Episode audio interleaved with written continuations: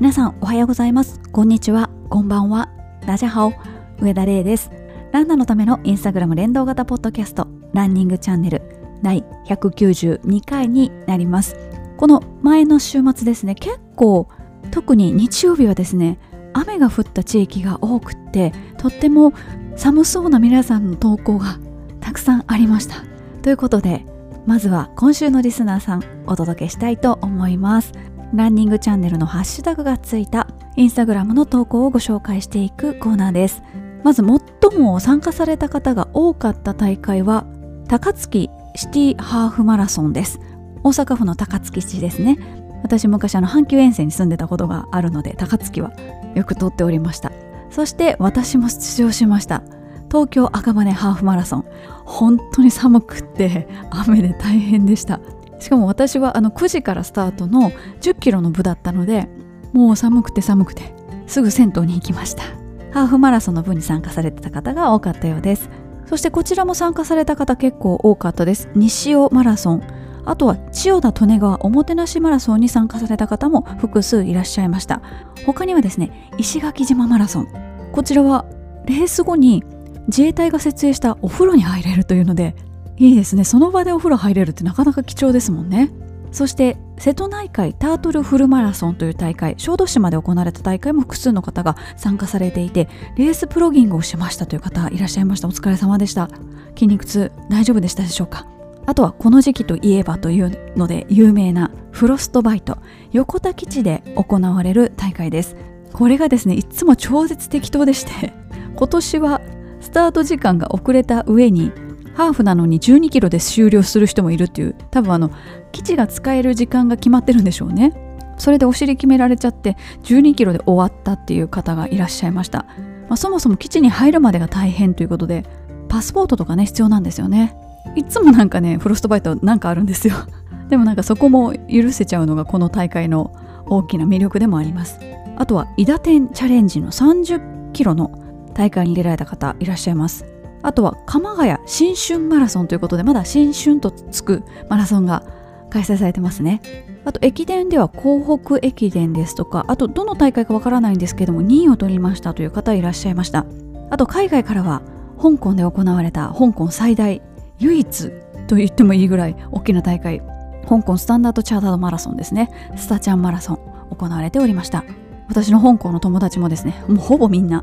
ほぼみんな参加してました。さあ皆さんの他の投稿もご紹介していきたいんですがここ1週間やっぱぐっと寒くなったということで皆さんのお住まいの地域の雪景色たくさん投稿されていました。四国とかね中国地方でも結構積もったみたいです。で雪がたくさん降るところは冬になるとよく登場するのがですねこ誰が作ったかわからない雪の芸術作品ということで木に登ってるコアラちゃんですとかリスさんがありました。すごいよくできてて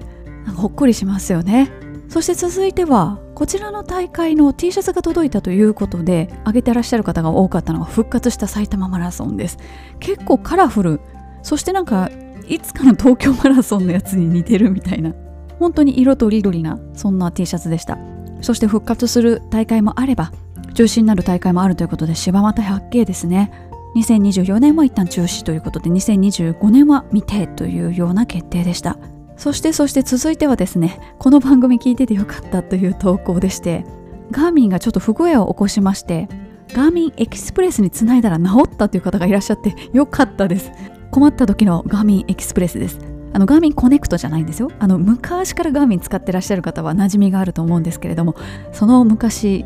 昔昔ですね。ガーミン Bluetooth ついてない頃ですね。PC と直接つないで転送するという方式だったんですがそれに使用するアプリが PC のアプリがガーミンエキスプレスというアプリでして、まあ、テクニカルなことは私ちょっとわからないんですけど、まあ、いろんなこう挙動を見るにガーミンエクスプレスがいろんなそのガーミンのなんかこうコントロールを司ってる気がします。もちろん普通のガーミンコネクトとそのガーミンウォッチだけで、まあ、ほとんどのことを事足りるんですけど機種変した時とかなんかバグった時っていうのは一旦あのガミエキスプレスにつないでいただくと問題が解消する可能性がとても高いですのでちょっと不具合起こったという方はガミエキスプレスにつないでみてください。さてこの1週間も記念日迎えられた方いらっしゃいます。まずは1月の20日にご自身とそして娘さん同じ日誕生日ということでご自身54歳娘さん17歳おめでとうございます。1.2キロ。1月20日なので走られたそうです。そして娘さんが1歳ということで盛大に祝われていました。またご主人が47歳を迎えられたということでケーキの写真写っておりました。この番組ではこのような形で冒頭にランニングチャンネルのハッシュタグがついたインスタグラムの投稿を紹介していきます。こちらのハッシュタグはもうなんと7万件を超えておりまして本当に皆さんの投稿の積み重ねで7万件まで行くことができました。こちらのハッシュタグつけていただくもよし検索していただくもよしどうぞお使いください。そして私はできるだけ皆さんのそのランニングチャンネルのハッシュタグがついた投稿にいいねしていきます。ということで以上今週のリスナーさんでした。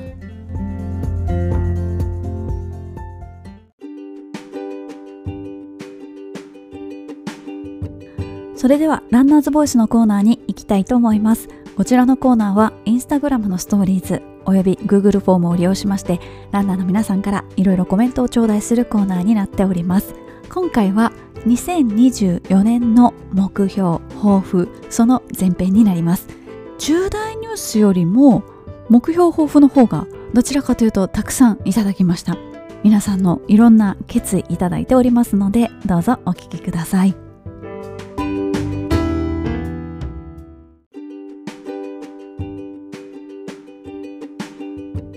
さあ早速皆さんの2024年の目標をご紹介していきましょう。まずはランニング関係の目標です。フルマラソンで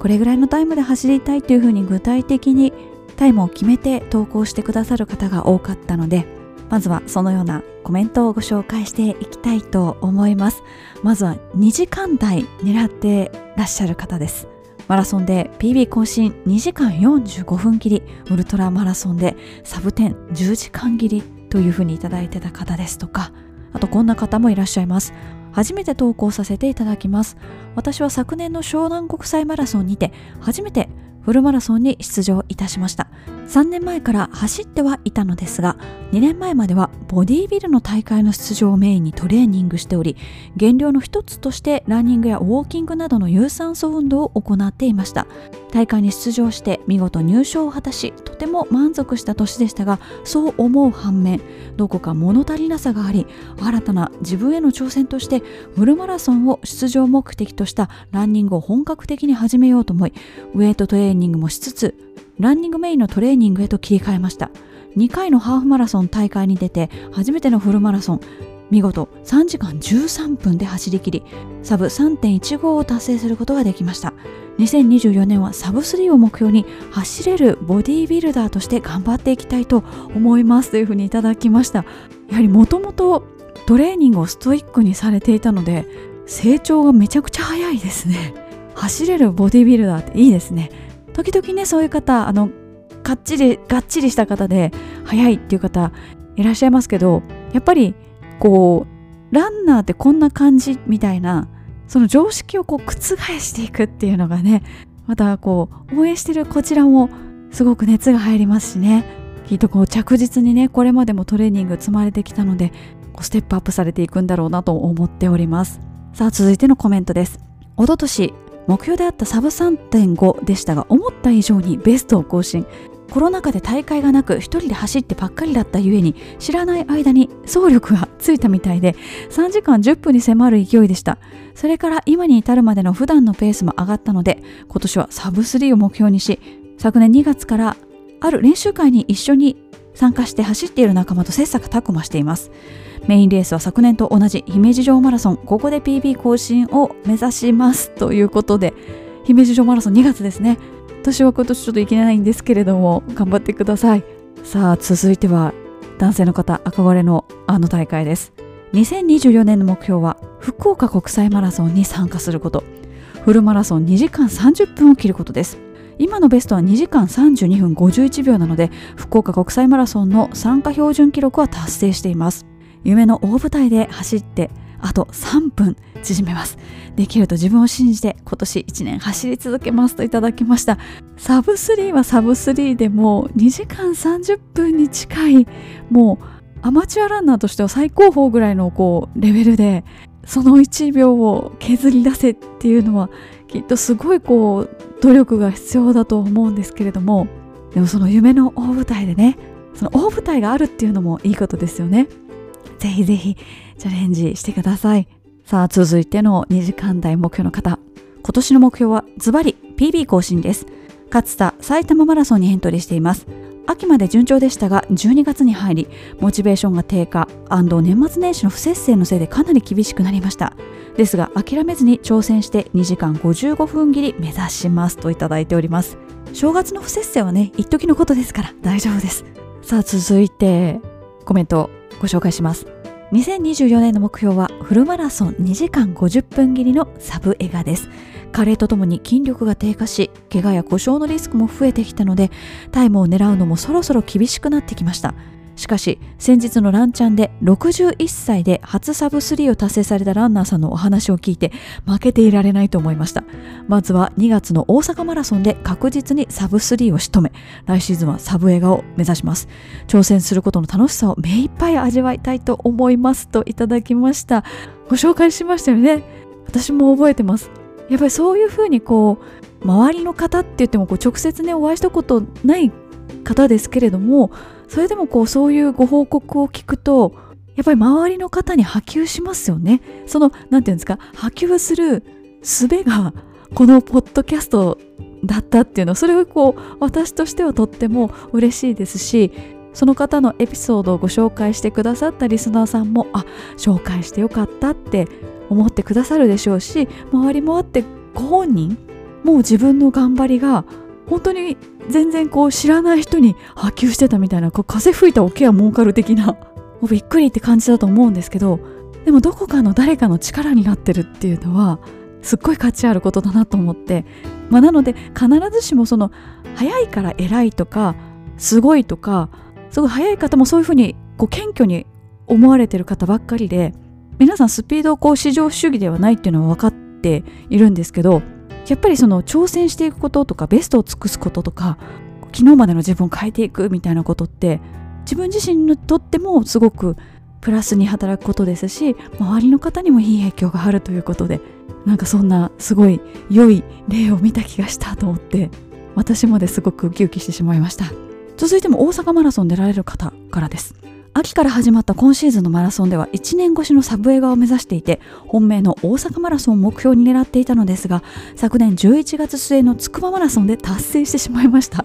ということで本命大阪マラソンではサブ2時間45分目指したいと思っています。レイさんは大阪マラソン走りますか？ということでその日はですねいわきサンシャインマラソンに出ます。大阪マラソン出たことがなくってですねたくさんの方出られてるのに自分は出たことないっていう大会が大阪マラソンとあと名古屋ウェメンズ。なんか出たことありそうって思われてるけど出たことない大会みたいな。でなんとなくエントリーから遠ざかってる大会って皆さん終わりじゃないですか。私はその2つなんです。ということでちょっと話がそれちゃったんですけれども大阪マラソン目指してらっしゃる方何人もいらっしゃるということでこのランニングチャンネル大抵大抵どの大会も複数の方参加されてますから万人規模の大会になったリスナーさん相当参加されてると思うので周りに仲間がいると思って走ってきてください。続いてのコメントもご紹介します。まずは公認レースでサブスリー達成。6年間振られ続けた東京を初めて迎え入れてくれたので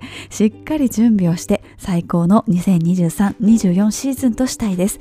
さらには40代最後の年に100キロウルトラ挑戦。なかなか遠征できないので過酷と噂の柴又挑戦予定です。最後にプロギングイベントを定期的に実施していくこと。今までは一社員の趣味としての取り組みでしたがしっかり企業の中の人として実施していきスタッフ一人一人の心に環境問題に対して小さくてもできることがあるし実際にやっていくっていうのが芽生えていけばいいなと強く思っております。といただきましたがつい今週発表されました柴又百景開催見送り。まあ、天候ですとかコースとかやっぱ結構厳しいですよね。暑い時はめちゃくちゃに暑いですからね柴又は、まあ、フラットなのはいいところなんですけど、まあ、私もこの間沖縄百景を走って沖縄はアップダウンがすっごい激しくってでも気候はすごい過ごしやすいんですね。で柴又百景はあの実際に選手としては走ったことがないんですけどもサポートで15キロか20キロぐらいその当日走ったことがあるんですけど結構ねきついです。暑いので本当に辛いです。というのもあってちょっと再検討って感じになっちゃったんですかね。残念ですけどね。やっぱ月曜日から働ける大会っていうか皆さんめっちゃ真面目だから月曜日休みたくないっていうね。仕事からお休みちょっと取りづらいっていう方もいらっしゃって月曜日から働けるっていう大会って柴又くらいしかないですからね。そういう意味では大変貴重だったんですけれどもちょっと一旦開催見送りとなりました。そしてプロキングですねやっぱりその企業さんの悩みどころとしてはそのプロキングをどうやって根付かせていくかっていうところどういうふうに企画運営していけばいいのかっていうのが結構課題になってるそうでして私もよく耳にします。でお手伝いできる部分はもう私がお手伝いさせていただいたりとかしてるんですけれどもあの別に私じゃなくていいというかあの私がいらないようになるのが理想というか本当に企業さんの中でそのプロギングイベントだったり、まあ、社員さんのプロギングの活動がこう自然と根付くような形で、まあ、本当はどこかの部署がやってくださるといいんですけど、まあ、なかなかすっごい大きな会社じゃないと CSR の部署がなかったりして総務部が兼ねてるとかねいろいろこう話そっちも聞いたりします。だから担当者が変わると立ち消えになっちゃうみたいなところもあったりするんですけど企業も人も我々ランナーも何らかの形でやっぱり社会と関わっていってるっていうのは事実なのでその一つとしてこう自分の会社がある町とかお店がある町とかその周辺のことについて普段とは違った視点で見れるいい機会がプロギングだと思うのでなんかぜひぜひ根付いていってほしいなって思いますしこう根付いていけるような環境づくりとかもしお手伝いができるのであればいつでもさせていただきたいなというふうに思っております。さあ続いてのコメントご紹介していきましょう。2024年の目標はサブ3です。今シーズン前半戦はあとちょっとのところでサブ3を逃しています。本当はもっとファンランしたい。トレイルを走りたい。ウルトラを走りたいなどやりたいことはたくさんありますがこの壁だけは越えていきたい。私は高校時代バスケ部を途中でやめてしまった経験があります。今でも途中でやめてしまったことを後悔しています。後悔しても格好が変わらないのは分かっています。だからこそ今度こそ諦めずに最後までやり遂げたい。結果を残すことであの頃の自分を乗り越えたいと思います。といただきました。こうもちろん高い目標を持ってそれに向かってっていうのもすごい強い意志と決意とこう今携えてこう進んでらっしゃるところだと思うんですけどちょっとした草大会とかでねファンランしてみるとかあとこうなんかお仲間とリレーマラソン出てみるとかあくまで狙ってらっしゃるのはサブ3だと思うんですけどちょっとどこかでこう視点を変えてみるようなことをされるとすごい俯瞰で自分が見れて少し楽になるかもしれないですよね。プレッシャープレッシャーでいいプレッシャーだと思うんですけどちょくちょくね息抜きしながら挑戦していってください。続いてのコメントをご紹介します。51歳になりますがサブ3をキープ。あわよくばサブ映画が狙えるといいなと思っています。とはいえあまり頑張りすぎても怪我のリスクが大きくなってしまいますし年齢的な問題もあるので無理せず楽しく走れればいいなと思っています。そこの境目がなかなか難しいんですけどねということでそうなんですよね。難しいですよね。無理せず楽しく走った結果としてタイムも一緒についてきたらそれほど本当に幸せなことはないんですけどね。けど頑張ることをね楽しめなくなったら結構こう精神的に黄色信号だと思うのでその今頑張ってる自分が自分でかっこいいと思えるかとかすごい自分頑張ってていいなって自分で自分を褒めれるかどうかとかそこぜひなんか向き合っていただきたいなって思います。さあ続いてのコメントをご紹介しましょう。小中高の同級生がマラソンを走っていてサブ3まであと少しに迫っています。私はサブ3を達成していますが彼は50歳での初サブスリーとなるかもしれません。彼は神奈川。私は愛媛に住んでいて一緒にフルマラソンを走ることはなかったのですが来シーズンはどこかで一緒に走ろうかと相談しています。と言っても彼をサポートしようというような気はありません。最近の彼の伸びを考えると私もうかうかしていられません。彼に抜かれないように私も必死に走って切磋琢磨してお互い良いレースができれば良いなと思っています。もちろんゴール後は一緒に飲んで健闘をたたえ合うのが楽しみです。といただきました。小中高の同級生ですからね。もう気心が知れまくってますもんね。そんなねそんなサポートしてあげるなんてみたいな。仲がいい証拠ですよね。でもね住んでる場所が別々でもそのマラソン大会で落ち合ってで終わった後ね一緒に飲むとかすごいいいですね。さあ続いて3時間台目指してらっしゃる方のコメントご紹介していきます。一昨年の奈良マラソンでネットタイムでサブ4を達成してから三重松坂マラソンでグロスでサブ4を達成。昨年の京都マラソンでもそして神戸マラソンでも徐々にではありますが PB 更新してきているので今年の目標は最低でも3時間45分切り。真の目標はサブ3.5 2月に姫路城マラソンがあり BB が出やすいコースと聞いているのであわよくば姫路城マラソンでサブ3.5達成できたら良いと思っています。姫路城マラソンがためでも京都マラソン東京マラソンも出走予定なのでなんとか3大会のどれかで3時間45分切り良ければサブ3.5達成したいですといただきました。姫路城マラソンどうですかね、まあ、最初上りで後半全部下りなんですけどずっと北上するので日によってはその北上していく過程で結構寒くなる時があってなので結構こう調節できるウェアで臨まれた方がいいかもしれないですね。さあ続いてのコメントです。ズバリグロスサブ3.5です。昨年の三重松坂マラソンでの達成を目標にしてきましたが後半失速して6分足らずでした。今年はまだどのマラソンに参加するか決めていませんが今年こそ達成できるよう頑張りますといただきました。もう少しのところですね。続いてのコメントです。2024年の目標はフルマラソン3時間20分切り。まずは京都東京でチャレンジ。ダメなら秋シーズンに達成したいです。その2トレランレース3回完走昨年は2回でしたのでそれ以上。ショートレースメインに楽しみたいです。3番目。1年間元気にランを楽しむ。昨年後半体調不良が続いたのでその教訓を込めてこれが一番大切かもというふうにいただきました、まあ、後半でもねそういうコメントをあのお読みするんですけども本当にまずはね体調そして怪我がないようにっていうのが大事ですよね。さあ続いてのコメントはもう一度サブ4今年の前半復活した埼玉マラソンで僕も復活しようと思います。コロナ前の2018年から5年も経ってしまいましたのでそろそろということで5年も経っちゃったんですね。でも埼玉マラソンね楽しみですよね。よくぞ復活してくれたと。私意外とあの好きな大会だったので埼玉国際が。復活すると聞いてすごく嬉しかったです。さあ続いてコメントご紹介します。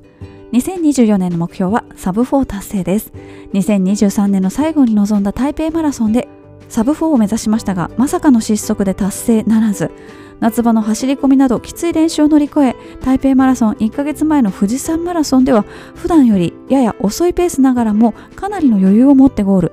これはいけるぞとの手応えがあり直前の30キロ走でも5分15秒。1キロあたりですね。で走っても多少の余裕を残せていたので本番は5分30秒のペースをキープできれば達成できると思っていました。ところが本番では23キロ過ぎたあたりから両足がつり始め以降はペースを落としてだましだまし走り結果はネットタイムで4時間7分。PB は更新できたものの目標達成できなかったことにとても悔しい思いをしました。ランニングの記録は気候や体調などその日の条件も影響しますがそれを含めて今の自分の実力なので結果を真摯に受け止めて次に向かって精進します。今年こそはというふうにいただきました。でも台北マラソンでそれだけ走れたらすごいって私は台北マラソンフルは走ったことないんですけど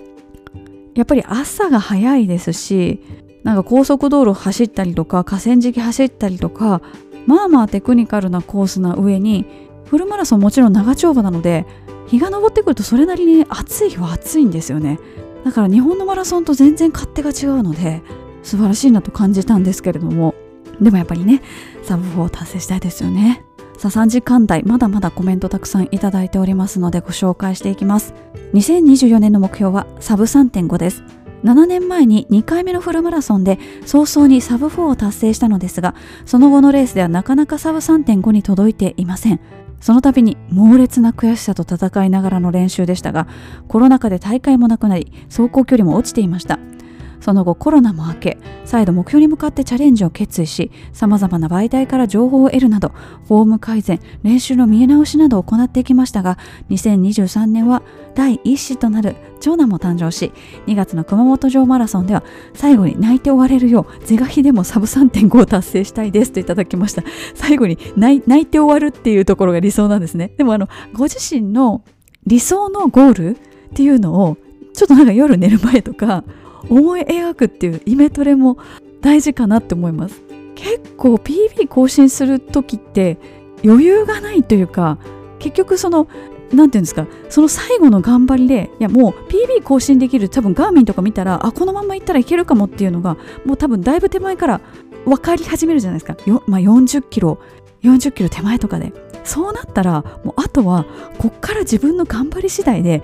何分 PB 更新できるかっていうのも今の自分にかかってるってそれってもう実はそのその時点の頑張りじゃなくてその前からの頑張りでねもう決まってるんですけどけどなんかこう焦焦っちゃってなんかあと2キロでどんだけ詰めれるかとかいろいろ考えちゃうんですよね。だからなんか自分の理想としてる PB 更新みたいなところからめちゃくちゃかけ離れた感じで最後終わってしまったりとかして PB 更新したのになんかなんだこれみたいな逆になんかもっとできたはずだとか悔しいとかそっちが残っちゃってせっかく PB 更新したのになんか素直に喜べてないみたいなこともあったりするのでこう泣きながらね泣きながらゴールされるっていうところを思い浮かべてイメトレいいかもしれないです。さあ続いての3時間台のコメントをご紹介します。2023年は正月からコロナ感染で始まりましたが2月には初サブ4を達成し翌週は PB 更新と2週連続でのサブ4と幸先のいいスタートを切りました。が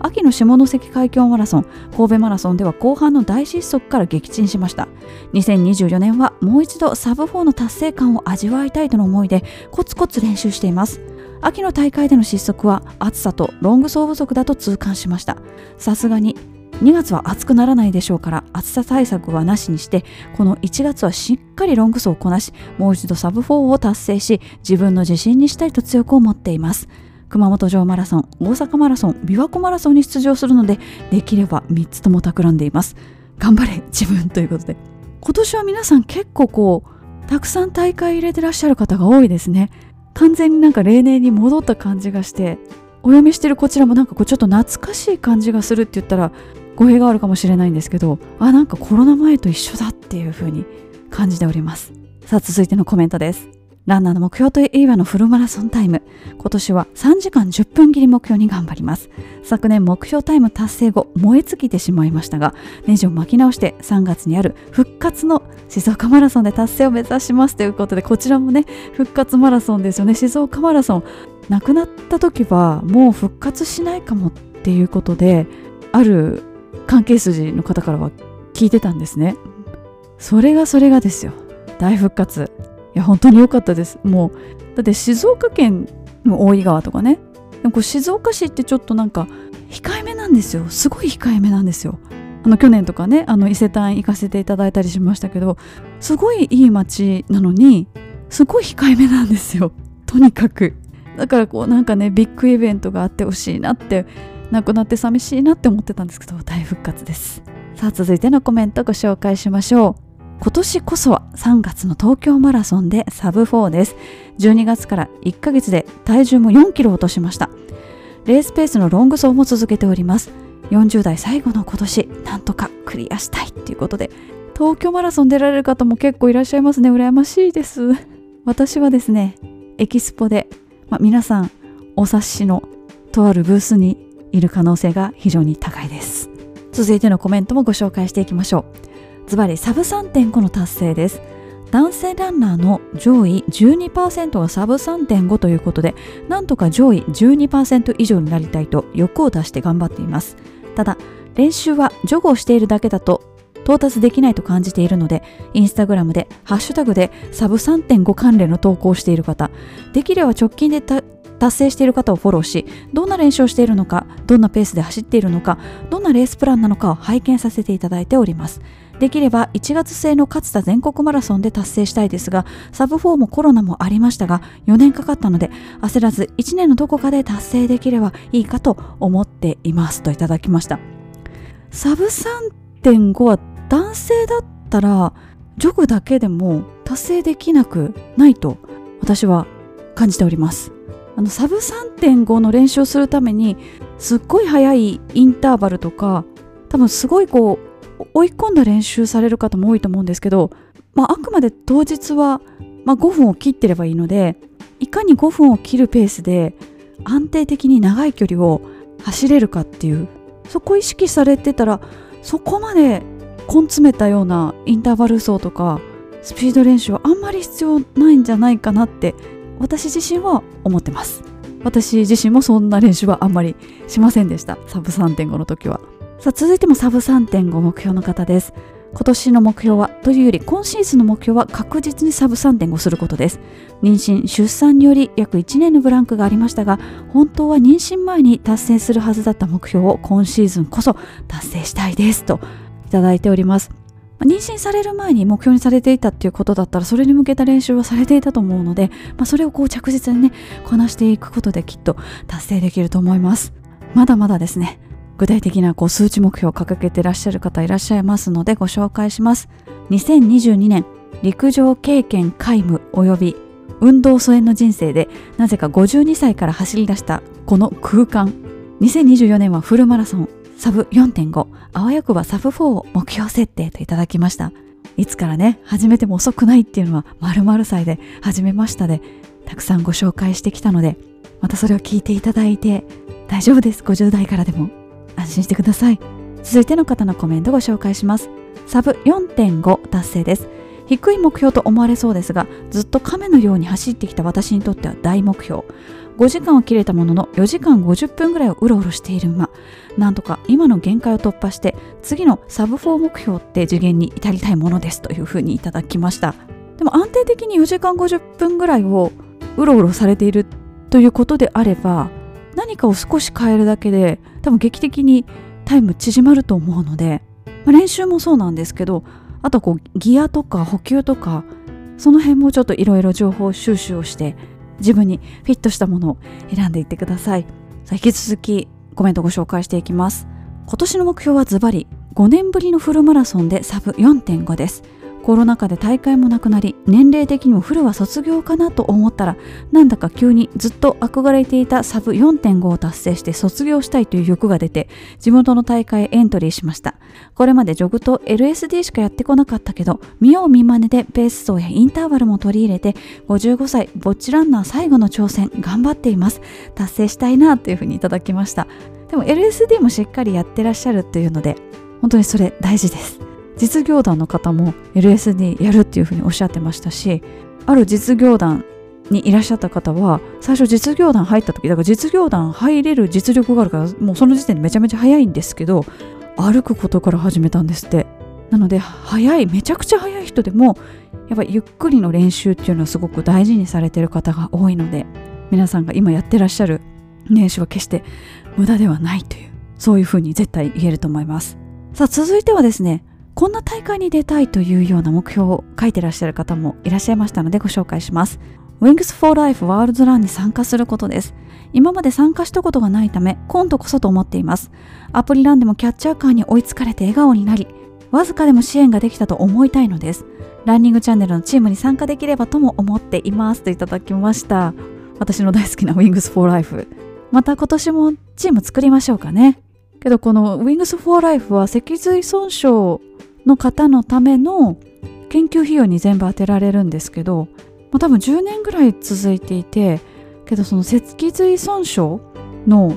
治療法っていうのもだいぶ研究されてきてやっぱ医学の進歩もすごいなって思いました。いつかねこれが脊髄損傷の研究はもう十分に進んだから今度は違うことにこのチャリティーのお金行くようにしますみたいな風になったらねなんかランナーのおかげでっていうかそれだけじゃないんですけどでもランナーのおかげでなんか目標一つ達成できたってなったらめちゃくちゃ素晴らしいことだろうなと思ってそれはもう遅かれ早かれっていうかなんか我々が生きてる間になんとかなんかなりそうな気がしてきてます個人的には。いやでも本当にあのチーム作りましょう。続いてのコメントです。今年はできればいつも参加している大会以外の大会に参加してみたいと思います。いつもの大会も3回しか出たことはありませんが皆さんの投稿を聞いて遠征も楽しそうだなと思いました。前回の放送を聞いて年齢がいくつになっても記録は狙えるとのことでしたので同じ大会で PB 更新するのも良いと思いますが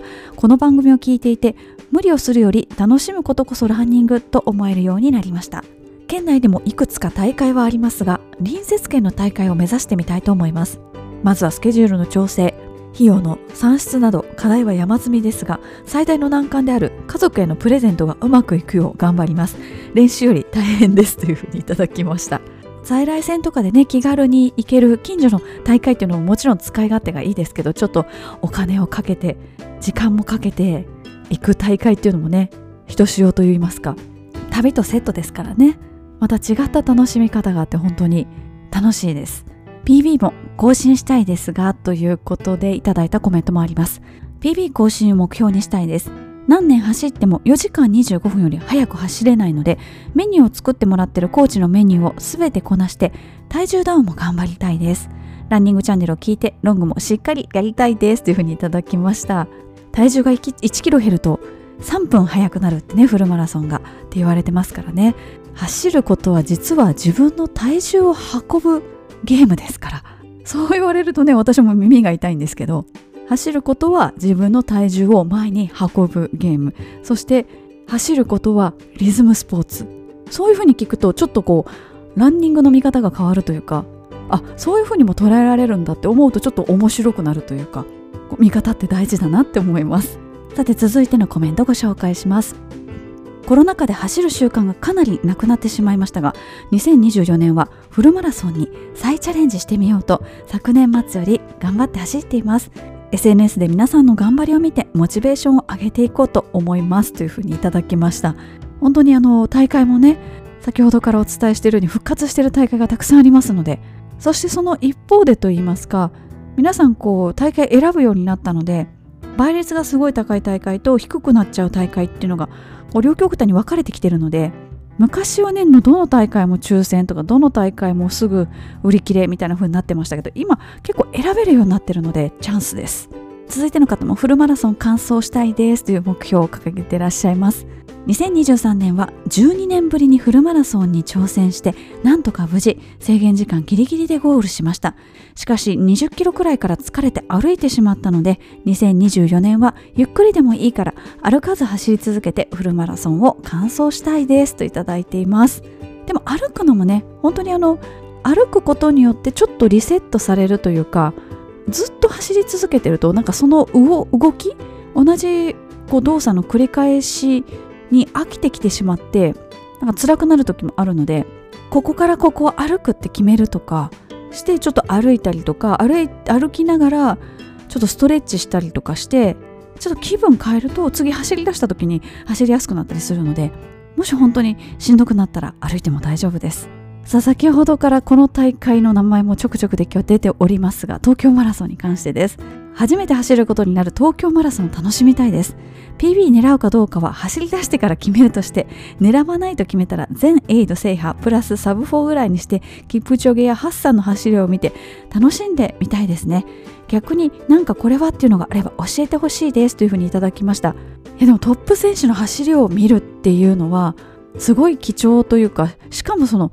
自分も車道側にいるじゃないですか。逆車線だとしても。そんなに近くで見れることってまずないのでどの辺ですれ違う可能性があるか？そのキプチョゲ見れるって思っててもスライドがないところだったら見れなくってあれ？みたいになっちゃうのでどの辺ですれ違えるだろうってこう事前に調べておくとかあときっとあのコース障害動画みたいなのが出てくるはずなのできっとね思い出の場所とかも出てくるかもしれないので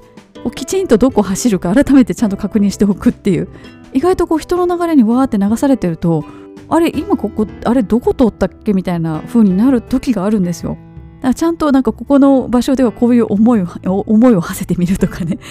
なんか東京マラソン特別なので本当に目いっぱい楽しんでいただきたいなと思います。さあ続いて北海道マラソンです。レイさんこんにちは。私の2024年の目標は北海道マラソン完走です。2022年に出場した時は35キロの関門に引っかかり完走メダルもらえませんでした。今年は乾燥メダルという忘れ物を取りに行きますということでぜひ取りに行ってください。北海道マラソン結構ね本当にその年々によって気候も違いますしまあまあ厳しいけど夏にフルマラソンなんてって大多数の人が思う中でゲットするメダルというのは特別ですからぜひ取りに行きましょう。ということで皆さんの2024年の目標フルマラソンの具体的なタイムを示してくださった方そしてこの大会に出たいこの大会で完走したいフルマラソンそもそも完走したいっていう方々の目標ご紹介していきました。この他にもですね他の分野の競技もありますしランニング以外の目標もたくさんコメントいただいておりますがそちらは後編でお届けしたいと思います。以上ランナーズボイスのコーナーでした。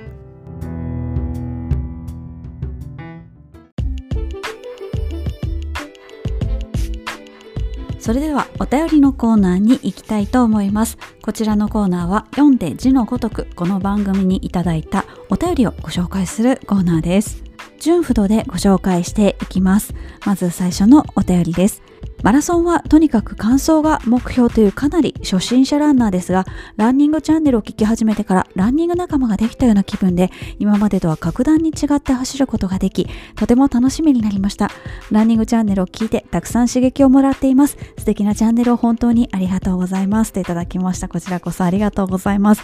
この番組はコロナ禍の時にですね、始まって、今思えばね本当にちょっと異常だったなって思うんですけど集団でスポーツしちゃダメ。しかもランニングコンタクトスポーツじゃないのにそれでもやっぱり集団でいることがこう禁止されていた時期で皆さんのモチベーションがすごく下がってでそれに追い打ちをかけるように大会も中止になってっていう時期だったのでこうなんとかこうもちろん一人で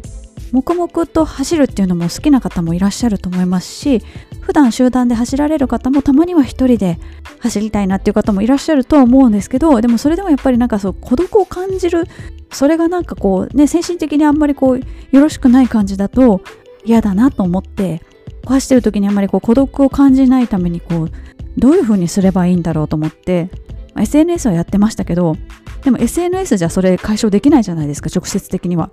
なのでポッドキャストを始めたという経緯があるので、まあ、そういうふうに思っていただいてるっていうのはとってもありがたいなと思います。さあ、続いてのお便りです。レイさん、こんにちは。いつも綺麗な声に癒されています。年末年始は休みを利用して、彼女と箱根旅行に行きました。2022年から始めたランニングですが、今ではどっぷりハマり、旅行先でも走るようになりました。今回は富士山と仙石原を一望できる金時山と江戸時代の石畳が残る旧東海道を走りました。こんな旅行に付き合ってくれる彼女には感謝です。ちなみに僕がランニングを始めるきっかけは彼女の影響でした。今後も頑張りすぎずゆるーく継続していきたいですといただきました。箱根いいですよね。トレランもできますし、そして何しろね、箱根駅伝のコースもありますし、温泉もありますし、東京から近いですし、もしかすると彼女さんも走られる方ですかね。お互い走る人だとね、本当にあの、交通手段がランニングメインになりますよね。観光地に行くと。その方が意外とあの機動的に動けたりしますので。でも洗濯物が増えるのがねちょっと困るのでホテルに洗濯機があるかどうかって調べたりしてしまいます。今後ともよろしくお願いします。さあ続いては以前の回に対するお便りです。以前のテーマでランニングを始めた時の自分にかける言葉というのがありましたので自分も考えてみました。これは時間とともにかける言葉が違うことを最近実感しました。ランニングを始めた時はとにかく始めることが大事と何も考えず家にあるソールの硬いスニーカーで走っていました。その後初めて本格的なシューズを買った時には靴の性能に感動したためその時の自分なら靴は大事だ。最初から良い靴を買いなさいと言っていたと思います。しかし現在自作ワラーチで累計100キロ以上走っている自分からは走り始めた自分に対して硬くて大丈夫と伝えたいです。まだまだ寒い日が続きますがレイさんもご自愛ください。これからも番組を楽しみにしています。といただきました。ありがとうございます。これはなかなかやっぱり難しいですよね。私もサンダル履きますけど冬は履かないですけど本当にいろいろ履いてると結局何がいいのかわからなくなってくる。私は特にあの選ぶ権利がないというかそれはすごいありがたいことなんですけどいただいたものを履くっていう生活をも長く続けておりますので。けど、まあ、わらあち確かに硬いし薄いですけどそれによってこう何て言うんですかダイレクトに着地を感じることができるっていう意味で硬くて薄くて良いっていう風に多分なると思うんですけどただただ硬いスニーカーコンバースとかなんかスタン・スミスとかああいうのはなんかちょっと足には悪そうですよね。走っちゃうと。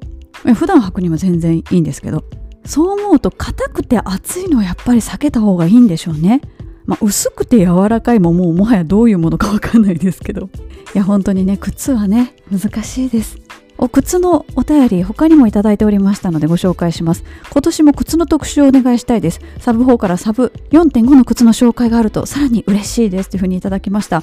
靴の回ね本当にあの人気があって大変反響がありました。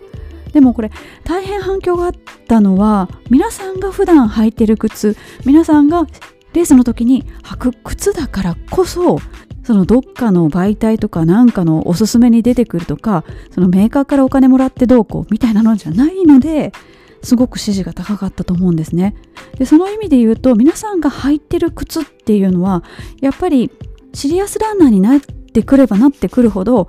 まあ、いきなりシリアスランナーになるわけではないのでこうご経験を経てきているのでやっぱり速いタイム持ってらっしゃる方っていうのは靴に対するこだわりっていうか知識もものすごく深くなっているので意見がものすごく集まりやすいんですね。で逆に最近始めた方とか、まあ、ゆっくり走られる方っていうのはあまり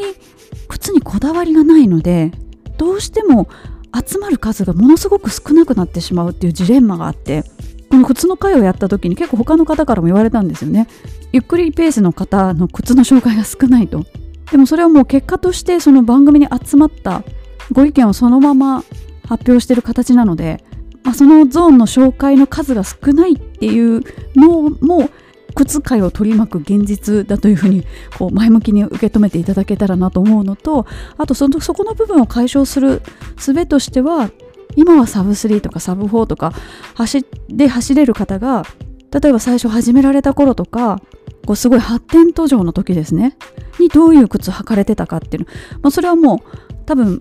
少し前の話になってしまうのでもう売ってないモデルとかもあるかもしれないんですけどもしかするとメーカーだけアンケート取るとそれなりに多分ちゃんとした結果が出てくるんじゃないかなとは思ってます。本当にあの靴の回は私靴に本当に詳しくないのに靴のこと紹介して大丈夫かなと思いながらお届けしたんですけど大変人気がありましたのでまた投稿からのタイミングでやりたいと思います。続いてガーミンに関する質問です。ガーミンの VO2MAX についてです。どのようにしたら VO2MAX のスコアが上がっていくのかが分からずずっと同じぐらいのスコアを行ったり来たりしています。心肺を刺激するようなインターバルとかが良いのでしょうか？何かアルゴリズムをご存知であれば教えてくださいというふうにいただきました。アルゴリズムはですねあります。ありありますってあります？あるのは本当あの当たり前ですね。アルゴリズムがあるのは当たり前です。アルゴリズムないのにね、VO2 マックス上がったとか下がったとかでないもうありえないですもんね。基本的なのは今日のおすすめワークアウトに出てくるワークアウトに書いてある無酸素トレーニング効果と有酸素トレーニング効果にのっとった練習をすると一応 VO2 マックス上がっていくというふうになってます。理論的にはその逆ですね。VO2max を上げるためにガーミンが計算をしてこういう練習どうですかって出してくるのでおすすめワークアウトで出てくる有酸素トレーニング効果と無酸素トレーニング効果が得られるような練習をする。今日のおすすめワークアウトをそのままやってもいいんですけれどもこれはその人その人を一人一人に基づいて計算しているワークアウトではないです。これからは推測なんですけど年齢とか体重とか身長とか、まあ、男性女性の別とか入れますよね。でそれに基づいて有酸素トレーニング効果が3だったらこれぐらいの練習だろうっていう計算をします。あくまで個人個人の能力に合わせた提案の仕方ではないなので今日のおすすめワークアウトをやったとしても今日のおすすめワークアウトって最初ね画面に出てくると思うんですけどそれで下ボタンを押していただいて有酸素と無酸素のトレーニング効果が出てきます。ワークアウトの達成率が100%であってもその数値が達成できないことの方が多いです。ですのでご自身で一度今日のおすすめワークアウトやってみ何日間かやってみてご自身がそのガーミンが言ってるトレーニング効果と実際にご自身がそのおすすめワークアウトをやってみて出てきたトレーニング効果にどれぐらい乖離があるかっていうのを見ていただいて例えば私の場合ですとダッシュを何本かやりなさいっていうようなワークアウトでダッシュをやっても無酸素トレーニング効果が上がらないんですね。多分それは子供の頃からずっとこう運動してきたっていうのがあっておそらく一般的な43歳の女性よりも心肺能力がベースが高いと思われるんですね。なのでおすすめワークアウトをやってもガーミンが最初示してきた無酸素トレーニング効果が出ない。でそれを達成するためにどうしようって考えて例えばですね平地じゃなくて坂道のダッシュをするとか。それだと心拍が一気に上がるので無酸素トレーニング効果が上がりやすくなります。っていうのがあるので一度ちょっと試していただきたいっていうのとあとは VO2MAX すごく気にされている方っていうのは練習しすぎな方が多いです。いやそんなに負荷かけてやってないよっていう方もいらっしゃるかもしれないですけどほぼ毎日走られる方。ほぼ毎日同じペースで走られる方っていうのは VO2MAX 上がりづらいです。やはりメリハリが必要ですし休息日も必要です。ですので毎日同じルーティンっていう方は負荷が弱すぎるか強すぎるからどっちかなのでちょっと練習メニューを考えていただくっていうのをしていただきたいです。ガーミンの質問ね結構いただきますのであの私なりの解釈でよければどうぞお便りのコーナーにお寄せください。さて続いてのお便りです。息子が高3娘が中3で受験です。かっこ娘は宝塚音楽学校受験。とはいえ自分には何かできるわけではなく応援することしかできません。自分が走ることが子供たちにも何か刺激になればと思いますがただただ桜咲いてほしいです。自分の時より子供たちの受験の方が胃が痛いですといただきました。お子さんお二人とも受験でしかも娘さんが宝塚音楽学校。いやこれまでねきっとバレエとか歌とかねいろんな習い事されてその受験に向けた訓練っていうのは相当積まれてると思いますしあとね心配なのは宝塚ちょっと前に問題ありましたけれどもそこをこうね今の時代にフィットした制度とかこう上下関係になってほしいですよね是非とも。私あの学生の頃阪急電車乗ってたんですけどやっぱあの阪急のこうあの雰囲気で10年とか20年とかではこう醸成できない雰囲気だと思うんですね。でそのなんか阪急ブランドのこう一億を担ってきたのが宝塚歌劇団だと思ってますし前の放送で以前の放送で多分言ったと思うんですけど昔見かけたことあるんですよ宝塚の方を阪急電車の中で。女役の方と男役の方。もうオーラがありすぎて誰も周り人立てないですもん。ふわーっと思って。遠くから見ておくのがちょうどいいみたいな。でもそういうのってね本当にもう100年とかかけて作られてきた伝統だったりブランド力だったりすると思うのでなんとかいい方向に行ってほしいなって思いますしこれからね宝塚音楽学校に大事なお子さんをね預ける身でいらっしゃるわけですから本当ねちゃんとやってほしいですよね。でお子さんはもちろん頑張ってらっしゃると思うんですけど親御さんもやっぱり別の分野で頑張ってるよっていうところを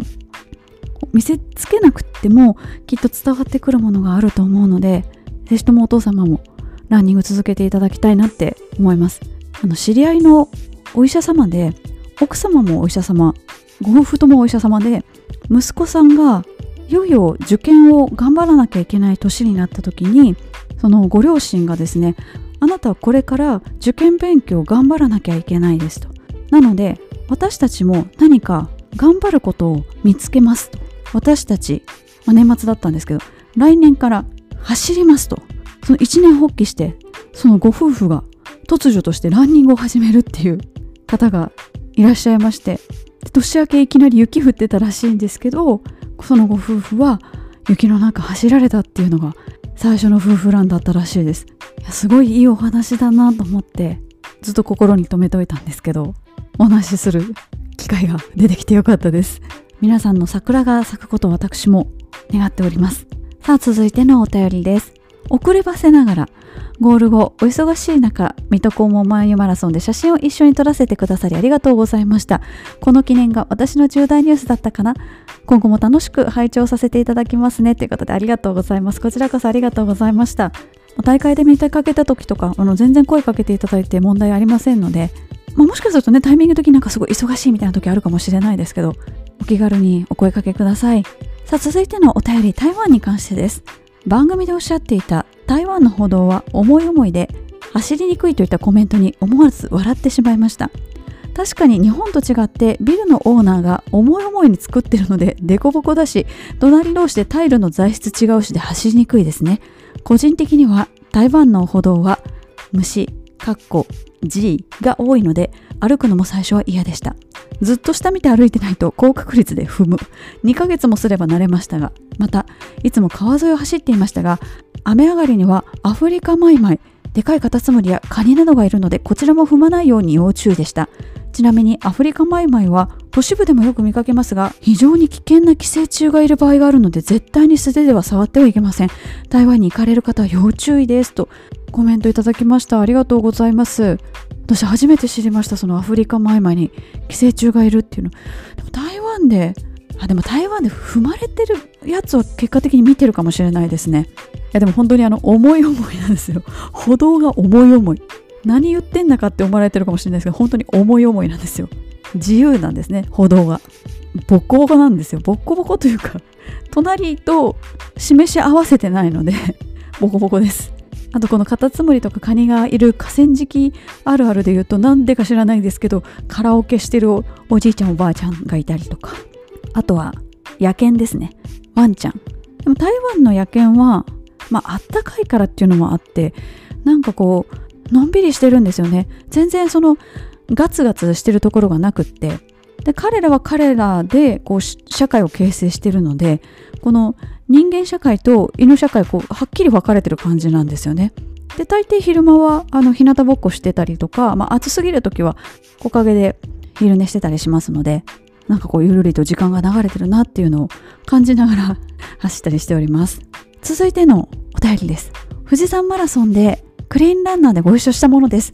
失礼ながら当時上田さんのこともランニングチャンネルのことも知らず朝ご挨拶いただいた時に長澤まさみさんでも長澤って言わなかったな芸名かなとかいろいろ考えながらゴミ拾ってました。今はもちろん認識して毎週番組を楽しませていただいていますといただきました。その説はありがとうございました。大変でしたね本当にね。本当に大変だったんですよ。富士山マラソンの時の序盤。もうカッパがすごくって。もう拾うの大変すぎて。もうクリーンアップランナーが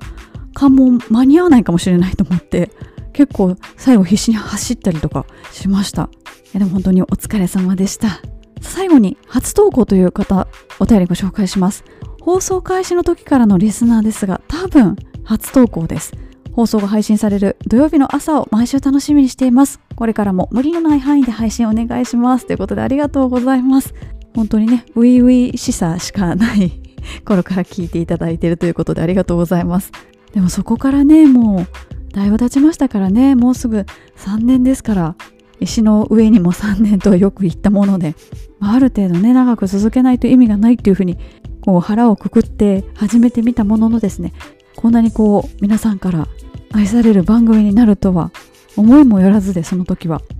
もう本当に今大会とか走っててもインスタ見てますよりランチャン聞いてますの方の方が声かけていただく方の方が本当にある時からすごく多くなっていややっててよかったなって思いました。これからもよろしくお願いいたします。このような形でですねこの番組では番組にいただいたお便りご紹介してまいります。こちらのお便りのコーナーなんですがランナーズボイスのコメントを書く Google フォームの一番下にお便りのコーナーつけておりますので以前の回の感想ですとか書き忘れたことこんな大会出ましたなどなどランニングに関係あること関係ないこと何でも結構です。どうぞお寄せください。以上お便りのコーナーでした。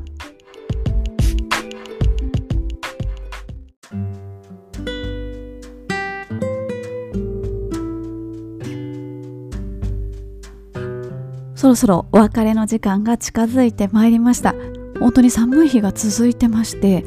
周り結構体調崩してる方が多いので皆さんも本当に気をつけてください。特に2月後半とかのこう大会に向けて準備されてる方っていうのは結構今もしかすると追い込んでいる時期かもしれませんのでちょっと抵抗力弱る可能性ありますのでねお気をつけください。さあ次回のランニングチャンネルなんですけれども2024年の目標抱負のその後編をお届けしてまいります。そしてまだあの出し切れてないんですけどお便りスペシャルのね3回目もまだ出せてないのでどこかのタイミングで出したいと思いますし次回は目標抱負の後編にはなるんですけれどももう今の段階で次のテーマ発表しておきます。でこの放送が放送された後から Google フォームをオープンいたしますがちょっといつまで募集しようかなってそこをまだ考えていなくってでもちょっと早め早めに募集しようかなというふうに思っております。ということで2024年の目標抱負の次のテーマはこちらも定番になっております。もうそろそろやらないと季節変わっちゃうということで冬のおすすめアイテムです。ランニングに使える冬のあったかグッズそして食べ物とか飲み物とかねそういうものでも構いませんしもう何だったらランニングに関係なくてもいいみたいなでもきっとそのランニングに関係なくってもランニングをやってる人たちに共通してなんかこうある思考とかあのその好き嫌いとかの思考とか行動パターンとかこう物を選ぶ基準とかってなんかありそうな気がするのでランニングに関係なくてもこれなんか冬のアイテムとしてすごいいいなみたいなものがあったらぜひお寄せください。過去の回で殿堂入りかなっていうようなものは RL のねメリノグローブとかやっぱメリノ系のものが強いですね。今回は何が入ってくるのか。また新たな殿堂が生まれてくるのかっていうところが注目です。私は何かな？ちょっと考えておきます。冬のおすすめアイテムの Google フォームはこの回のショーノートに URL 貼り付けておきますしあと私のインスタグラムスレッズ Facebook なんかにも載せておきますのでどうぞそちらの方からアクセスしてみてください。ということでランニングチャンネル第192回お届けしてまいりました。皆様次回の放送まで良きランニングライフをお過ごしください。それでは。